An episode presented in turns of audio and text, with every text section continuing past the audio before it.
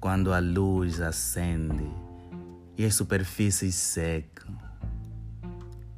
Neste momento, a voz da incompreensão sustenta um lado mais volátil do viver. O vento sobre a cabeça começa a atormentar o realismo enquanto a luz permanecer viva. Mesmo que a eloquência e a temperança ficam abaladas. Quando o entendedor desafina e o eu levantado sustenta a incompreensão, a reputação sempre pode ser abalada, ferida, e no calor da agitação pode ser desviada. Quando a mente tira férias, durante este período, pode provocar o barulho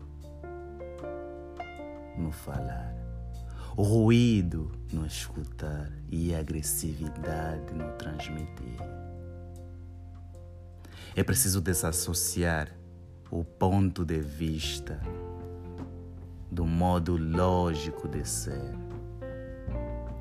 Senão qualquer silogismo pode cair numa indução e o propósito ser confundido.